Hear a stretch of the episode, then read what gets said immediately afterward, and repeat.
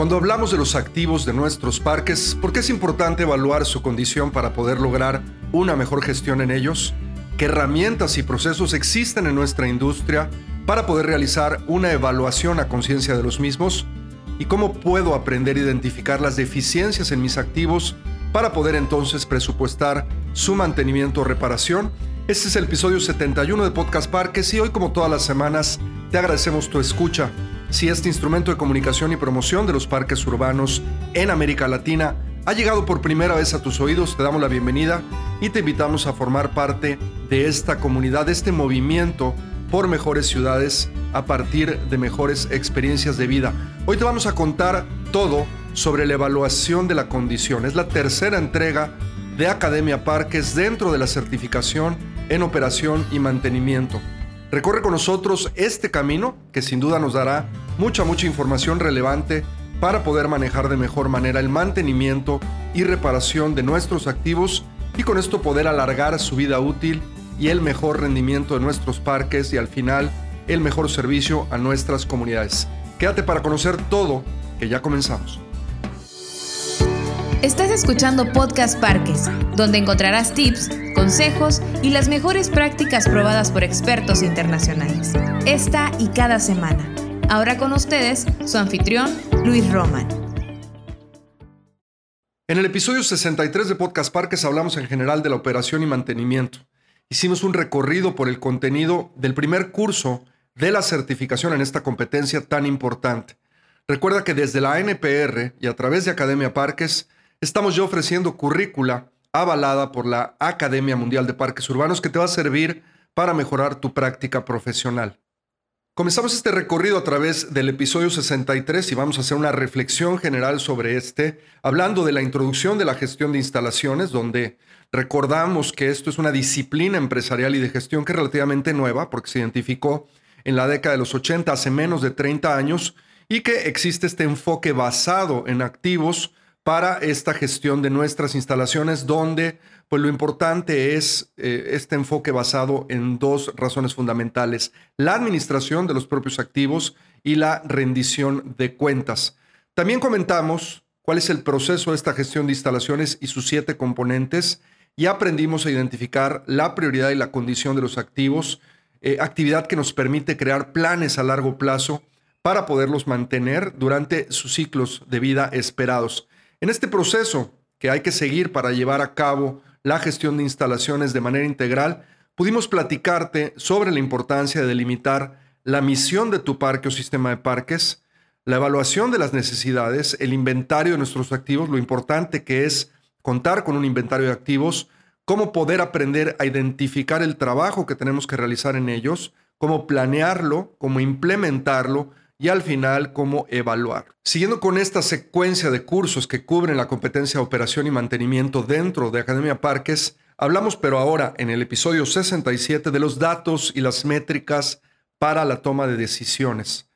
Parte de los puntos fundamentales que cubrimos fueron cómo crear inventarios de todos los activos de nuestros parques, lo importante de reconocer la priorización, comprender que esto es un proceso y que están en juego nuestros activos y también entender la importancia de mantener la condición de nuestras instalaciones. Hablamos también de conceptos como el índice de prioridad de activos y de cómo es importante poder crear un inventario preciso de los mismos y desarrollar este índice de prioridad de activos y también este concepto que llamamos índice de condición de las instalaciones. Te dejamos en las notas de este episodio 71 las ligas directas al 63 y 67 para que puedas conocer en secuencia los conceptos más importantes de estos primeros dos cursos.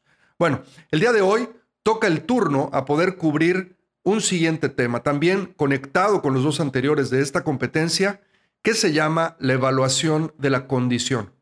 Este paso complementa el proceso, lo hace completo y aquí vas a poder encontrar, en la información que te daremos hoy, pistas importantes para seguir ordenando y gestionando las instalaciones de tu parque o sistema de parques de manera adecuada. Entremos en materia hablando de la evaluación de condición. Y es que todos queremos realizar nuestro trabajo con una mejor planificación y con esto obtener mejores resultados y menos sorpresas. Poder contar al final del día con una mayor responsabilidad fiscal y en última instancia, tener a nuestros activos siempre en mejores condiciones. Hay que ser conscientes para esto que la acumulación de mantenimiento diferido, es decir, lo que dejo de mantener, es una situación evidente y que tiene una profunda relación con que se hagan viejos nuestros activos, muchos de los cuales se van a poder encontrar en malas condiciones en nuestros parques por no poder seguir con este proceso. Para poder abordar estos problemas, los estándares y mejores prácticas de la industria sugieren adoptar una estrategia de mantenimiento.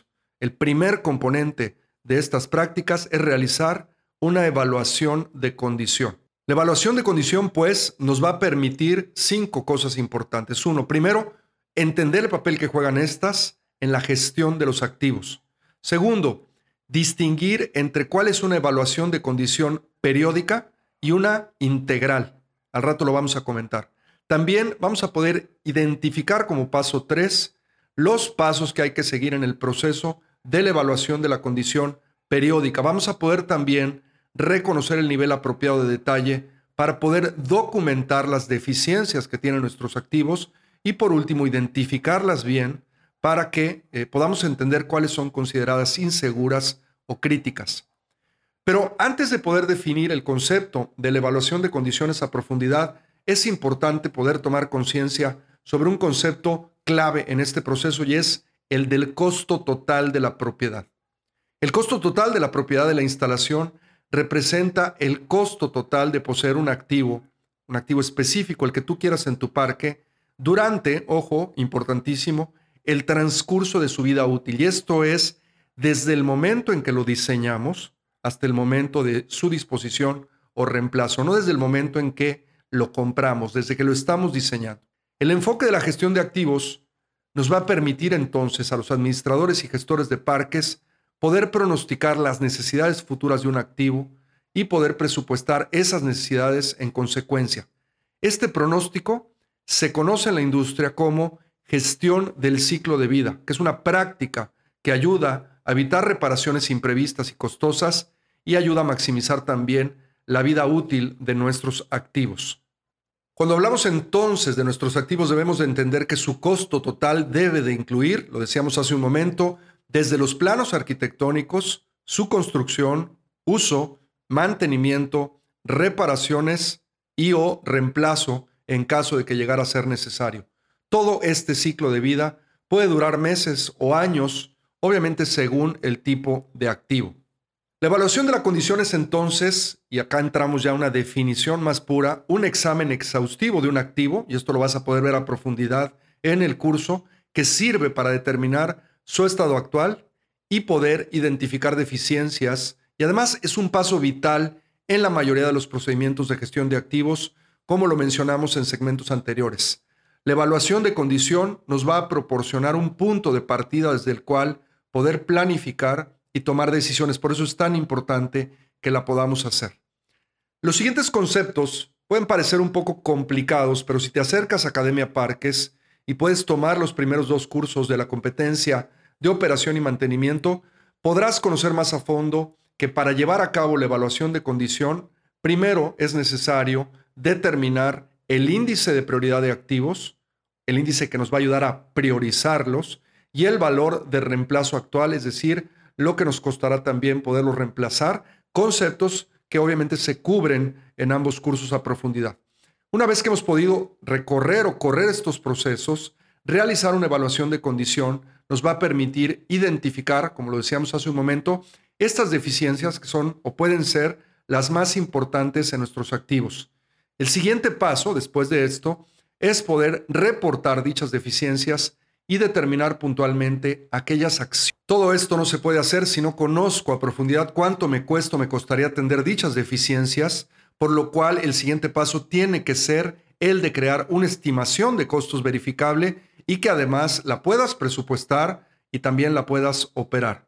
Por último, en esta secuencia, debo revisar siempre la relación que existe entre este concepto del índice de prioridad de activos y el índice de condición de las instalaciones para poder apoyar a determinar cuáles son estas prioridades las más urgentes de resolver de nuevo. Puedes escuchar estos episodios 6.3 y 6.7 para que tengas más referencias o mejor aún, puedes tomar los cursos para poder descargar materiales, guías de estudio, glosarios y también poder medir tus conocimientos a través de los exámenes. Al final del día, la evaluación de condiciones es en su forma más simple la que nos va a servir para identificar el trabajo que debe realizarse en un activo antes de que se convierta en una emergencia. Al igual que la salud del cuerpo, la salud de un activo se basa en la prevención. Las evaluaciones de condición son estas revisiones periódicas que nos realizamos los seres humanos, pero aquí hablando un poquito de los activos. Bueno, ¿cómo se relaciona esta cosa de la evaluación de condición con nuestros procesos de mantenimiento? Bueno, tenemos que dar un siguiente paso y vamos a explicar ahora cómo la información recopilada de una evaluación de condiciones se puede utilizar para la gestión de una serie de actividades de mantenimiento. Estas pueden y deben de incluir, son tres pasos importantes. El poder realizar como número uno una evaluación de mantenimiento diferido y con ello definir qué requisitos presupuestarios pudieran existir o ser necesarios cubrir. Número dos, debo de planificar un programa de reducción de este mantenimiento diferido, porque la idea es siempre ir mejorando a partir de irlo reduciendo. Y esto me va a permitir poco a poco, nos va a ayudar poco a poco a reducir esta brecha financiera y a tratar de ampliar la esperanza de vida de nuestros activos. Y por último, el número tres, comparar las condiciones entre instalaciones similares. Puedes comparar edificios con edificios, senderos con senderos, etc. Hagamos pues una reflexión sobre la evaluación de las condiciones y la importancia de recorrer este proceso de manera continua en nuestros espacios públicos. La recomendación es que la evaluación de condiciones sea una tarea periódica. Tú tienes que decidir esta periodicidad según el activo y tu presupuesto, porque no es lo mismo la evaluación de unos baños permanentes, por ejemplo, en uno de tus parques, que la del sistema de riego.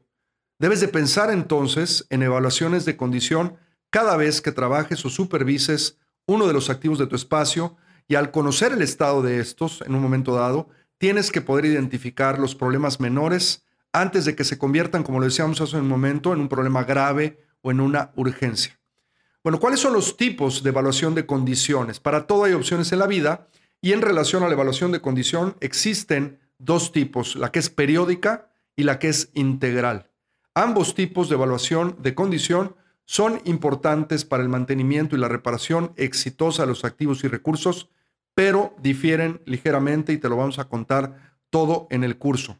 Por último, hablemos de la inspección de activos y es que independientemente del tipo de evaluación de la condición que estés realizando, ya sea una evaluación de condición periódica o una evaluación integral de condición, deberás siempre registrar ciertos detalles sobre las deficiencias para con esto poder planificar y estimar los costos de estas acciones correctivas que tienes que implementar para arreglar los problemas.